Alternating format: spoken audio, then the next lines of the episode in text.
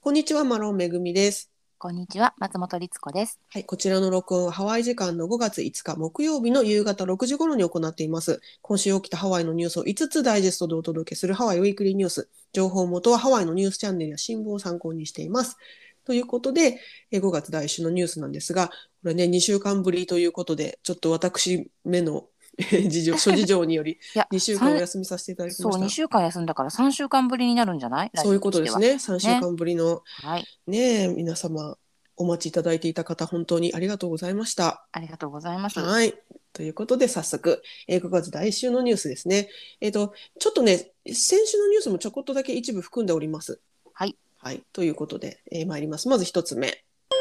えー日本人旅行者の回復を願い、ハワイ州知事が日本を訪問予定ということだそうです。うん、えーデイビッド・イゲハワイ州知事は、えー来週日本に訪問を予定しているそうで、えーその訪問、えー期間中に、えー岸田首相と、えー直接面会することを希望しているということでニュースが伝えてます。はい、えーほ日本訪問の目的は、えーもちろん、えーハワイ最大のね、えー国外からの旅行者である日本人旅行者の再訪に働きかけるためだというふうにも断言しておりまして、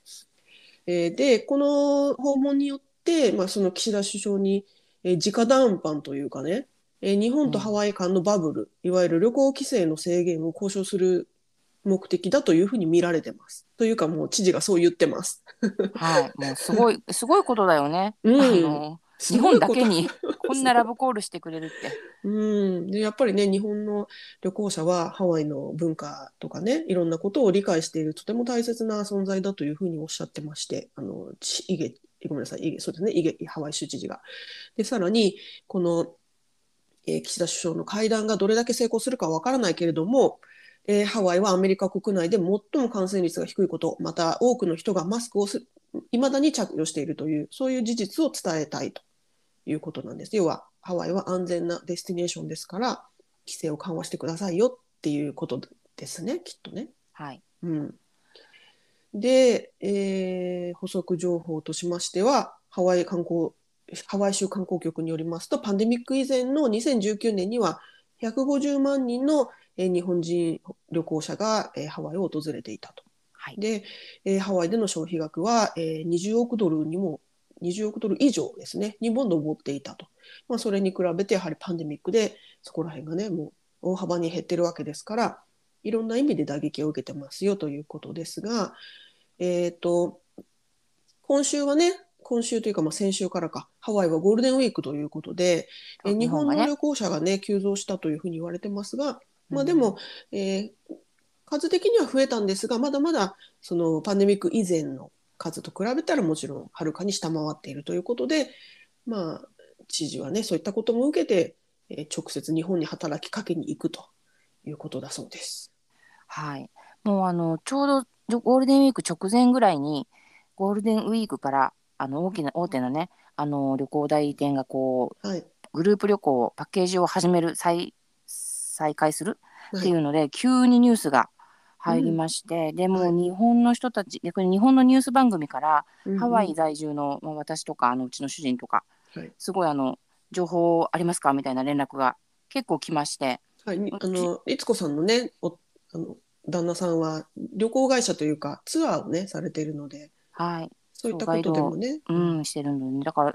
なんいくつぐらいだろう？56件テレビ出たと思いますあの人。うん、素敵。ね、私も1回だけ何かで出たけどそのやっぱり今ハワイどうなってますかっていうのを、あのー知りたいっていうことで、本当に。にその日本の方々がハワイの事情をあの気にかけてくれるっていうのはハワイとしてはありがたいことですし、まあ、逆にイゲさんがね知事が日本にそうやって特別に行きたいもうお願いしたいっていう、まあ、ここのね相思相愛っぷりっていうのはうん特別なものだと思うのでうんあとはもういわゆる規制の部分ですね、まあ、はい。例えば今だと PCR 検査がもちろんいるようだったりとか、うん。まあ、隔離もねあのブースター打ってなければ一応まだあるようだったりとか、うんううんん、あのなくなっていないことがたくさんあるのでそれを、うんうん。あとなんだっけあの海外から日本に入るその人数自体の上限もねまだありますし。ね。うん。はい。それからビザの方々要は日本国籍じゃない人たちが入っていく場合のいろいろな規制もまだ残っているということで、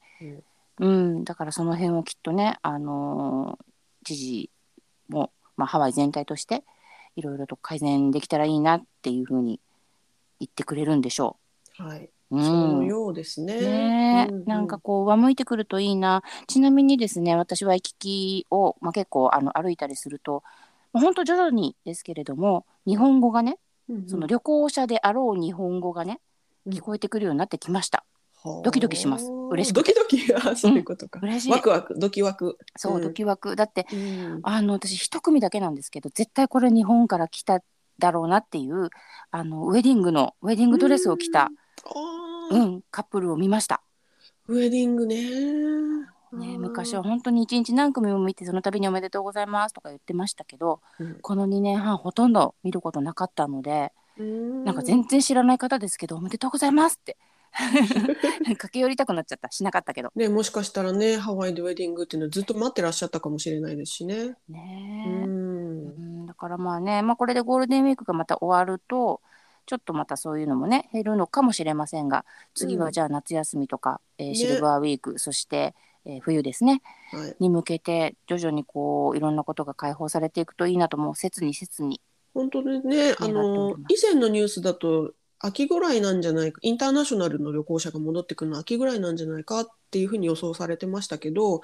このね直談判が成功してぜひ夏休みにはねたくさんの方が日本から来やすくなってるといいなと思いますね。本当ですねでもこううん直談判まだあの決定じゃないんだよねきっとね。岸田首相と会えるかどうかも多分まだわかんない。そこがすごい頑張っていただきたい。そこが可愛いっていうかねなんかあの 会いたいって言っているっていうことがニュースになってるっていうことです 今のこのニュースは。でも行くのは決定なんね。そうです日本に行くのは決定です。ですからあの岸田首相ともし、ね、万が一残念ですが会えなかったとしてもそれ以外のことをねたくさんされてくるんだと思いますけれどもね。ねなんかこう、明るいこれが明るいね一歩になるといいなと思いますね。はい本当にということで一つ目こちらのニュースでした。はいえーでは次二つ目のニュース参ります。えーハワイで、えー旅行者を狙った犯罪が多発中ということで、えーホノルル警察で警戒を呼びかけているということだそうです。うんえー旅行者をねターゲットとした主に強盗などの犯罪が多発していると、まあ、特にね強盗の中でも結構凶悪なあの暴行事件に発展しているような件が増えているそうでニュースでね主に2つの、えー強盗について紹介されてるんですがはい。まず1つ目が月曜日の午前2時ですから夜中の2時ですね、えーヒルトンハワイアンラグーンで、えー起きた強盗暴行事件こちらアメリカ本土から来た旅行者の男性2人がラグーン付近にいたところ、えー容疑者グループがその2人の男性に接近し、え男性のうちの1人の顔をいきなり殴りかかったと。でそれをもう1人のお友達の、ね、男性が助けようとしたら容疑者グループはそちらの男性にも暴行して意識を失うまで殴打したということで、ねそれがつまりボコボコってことですよね。うん、意識を失うまでって相当ですからねねえあの病院に運ばれたということですけれどもね。うんでもう一件こちらがですね、えー日本人旅行者が巻き込まれたケースなんですが、えー金曜日の夜10時ごろ、えー日本から旅行でハワイを訪れていた日本人男性がアラワイブルバードで、えー男女2人組から銃口を突きつけられ、えーロレックスの時計を奪われたということで、えーなおこの男性に怪我はなかったということで、まあ、怪我はなかったのは不幸中の幸いではありますが銃口を突きつけられるって相当怖かったと思うんですよね。ショッキングなね。出来事ですよね。うん、やっぱりそうなんです。やっぱりこうね日本人観光客ちょっと増えてきたらあっという間に狙われちゃうのかしらっていうのは、あのーねすごく悲しいニュースなんですけどうん。そう荒ワイってね、まあ、要はあの荒ワイ運河沿いのはい、あの道路ですけれども基本的にワイキキだったりその周辺だったりしますのでうん。そんなにこう偏僻な場所でも何でもないんですよね。うん。で夜10時ってもちろん夜だけれども真夜中でもない。うん。そういう時間にやっぱりこう銃をね持った人たちが実際いるっていう、それはもうあの旅行者はもちろんですけど在住んでる私たちもねあの、うん。肝に銘じとかなくちゃいけないなってすごく感じましたね。そうですね、うん。あの旅行者が犯罪とか事件事故に巻き込まれた際にケアをするボランティア団体バッシュという団体がありまして、はい。こちらのジェシカ・ラニリッチ会長のコメントなんですが、えーやはり街にはより多くのセキュリティカメラ路上にはより多くの警官が必要だとえーまた旅行者にももっと警告が必要ですというふうに語られてまして旅行者にもっと警告っていうのは要は、えー旅行者の方事故に巻き込まれないように気をつけてくださいねっていううん呼びかけというかね、そうそういった。啓発がもっと必要ですよというふうに語られてます。ねうーんいやっぱりねあの、まあ、あのパンデミックのせいだけではないですがやっぱりあのこの2年半で普通にこう肌感覚としても例えば、まあ、あのホームレスのような人が増えたりとかはいちょっとね治安が悪くなってるのは、まあ、前からもニュースでも言ってますけどもあの車のガラスが割られてることが前より増えたなとか、あのお店でもねあのレジを狙った犯罪みたいなものがねあの増えたなとかっていうのはあるので。はいやっぱりちょっとこう全員が気を引き締めていかないとというかね、まあ、そういうことがあり得るっていうふうに思って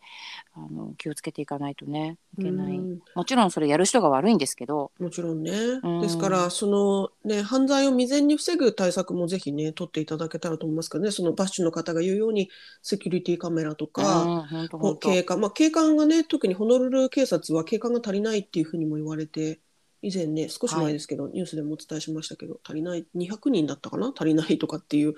話もあったからまあすぐに増やすのは難しいのかもしれないですけれどもうん実はねその私あのハワイに住んでいる知人も、はい。い1週間前ぐらいかな。あの海泳いで朝海に行ってサーフィンして戻ってきたら車がなくなってたって言ってで車の中に家の鍵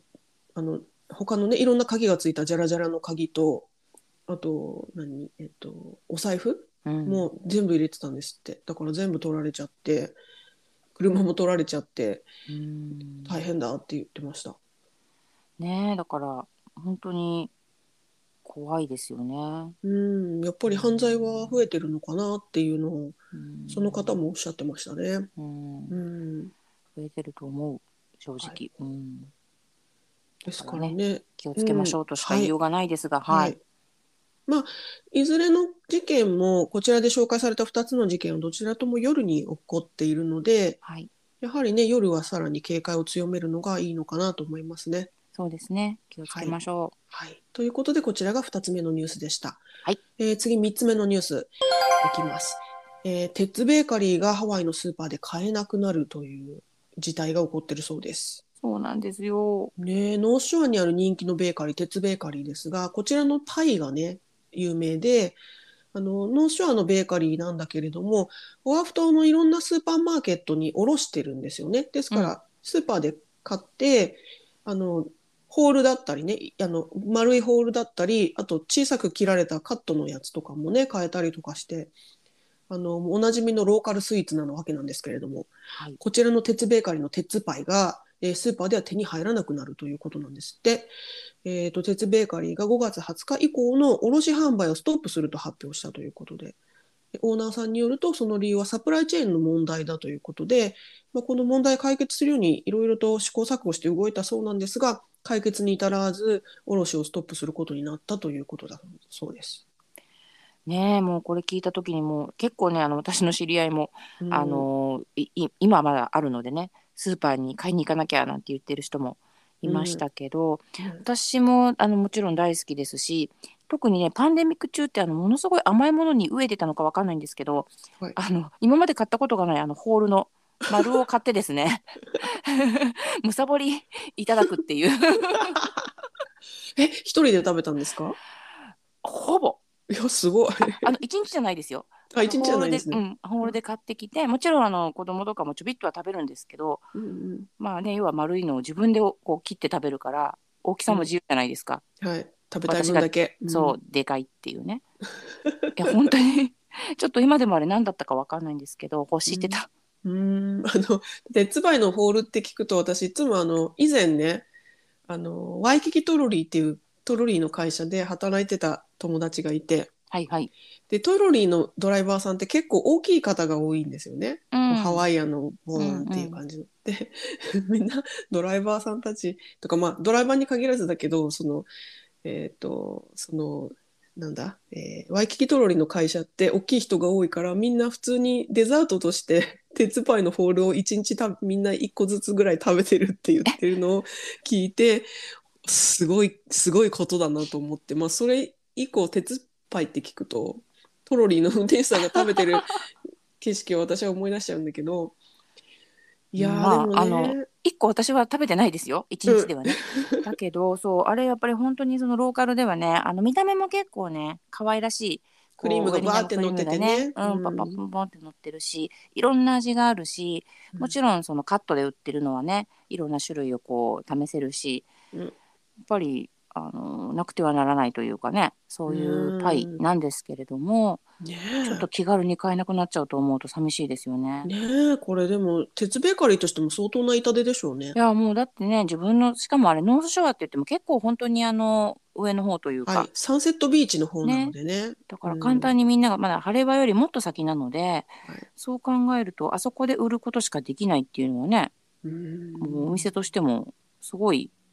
何パーセントぐらいがね今までの減っちゃうのかわかんないですけど、ねえ卸をね、うんいずれはあの卸販売を復活させたいという意向のようですけれども今のところは全く目処が立っていないということでいつ復活されるかもわからないということみたいですね。うん、私はちなみにブルーベリーが大好きでした。いやーそうなんですね。大好きです。はい。私はチョコレートハウピアが好きです。いいですね。ハウピアってココナッツ味ね。はい、もう最高に美味しいんですけどね。ああ、ね早く復活してくれるといいですけれども。本当ですね。はい。まあそれまでは頑張ってサンセットビーチまで行きますかね。行くしかないですね。はい。はいということで、こちらが3つ目のニュースでした。えー次、4つ目のニュース参ります。えーダイヤモンドヘッドのオンライン予約がスタートしました。うん。えーダイヤモンドヘッドの過密状態を緩和するために、ハワイ州では、えー州外からの旅行者がダイヤモンドヘッドを訪れる際には、事前のオンライン予約を必要とするという新ルールをスタートしました。えーオンライン予約のウェブサイトはすでにオープンしてまして、先週木曜日から開設されたようで、えー5月12日以降の予約が可能ということですね。はい。えーでなお、現時点では訪問の14日前からオンやオンライン予約ができるということなんですって。うんうん。だから、えー、と例えばもうすでにハワイに来てて今日行きたいんだけどオンライン予約っていうのはできないっていうことですよね。あ違うか空いてればできる空いてればできる。うん。だから14日より逆に前、1ヶ月前とかからは今のところはできないけど、うんはいただ、どうなんでしょうね。その、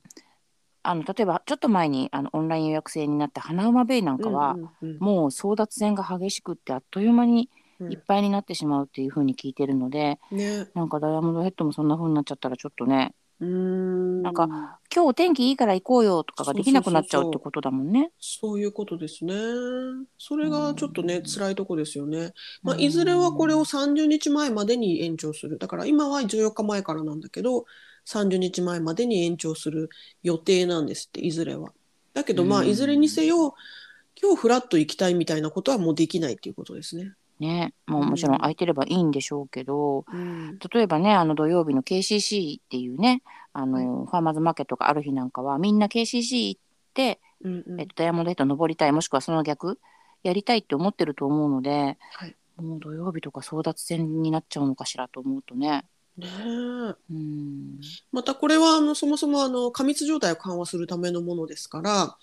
あの入れる人数も制限されるということですよね。えっとね、現在ダイヤモンドヘッド州立公園には1日に約6 6000人の人が来場していると。で、まあ、この6000人だとかなり過密になってしまって不便なだけでなく危険性もあるためハワイ州としてはこれを半分の1日3000人に制限したいと考えてるんですって。だから半分になっちゃうっていうことだからやっぱりね、うんかなり半分の人はいけないってと。ことだもんね。うん、これでも事前予約が必要なの構わないのはいらないんでしたっけ？そうです。あの、ねこれ、この事前予約のルールが課されるのは、ハワイ州外からの旅行者のみで、ハワイ州の住民は予約なしで無料で入ることができるそうです。うんまあでもねそれで言うとその過密状態っていうのをねどう誰が数えるんだっていうところもありますけど。おそらくあの旅行者の人数を制限することでかなり緩和されるっていう目論みなんでしょうけれどもまあね。そうですね、まあ、本当にあの私最近全然実は行ってないんですけど、はい。行った人によるとねお話を聞くとやっぱもう本当にあの過密状態というかギュンギュンだよっていう、うん。であのダイヤモンドヘッドってなんて言うんでしょうね。山登りではあるんですけど本当にもう道路が通路が決まっているので、そうですね。舗装された道があるんですよね。ね、だからあの登りやすいんだけれどもそれ自体がもう狭いというか渋滞は起こしやすいんですよ、はい。バイパスがないのでねあんまり、うん。だから、うん。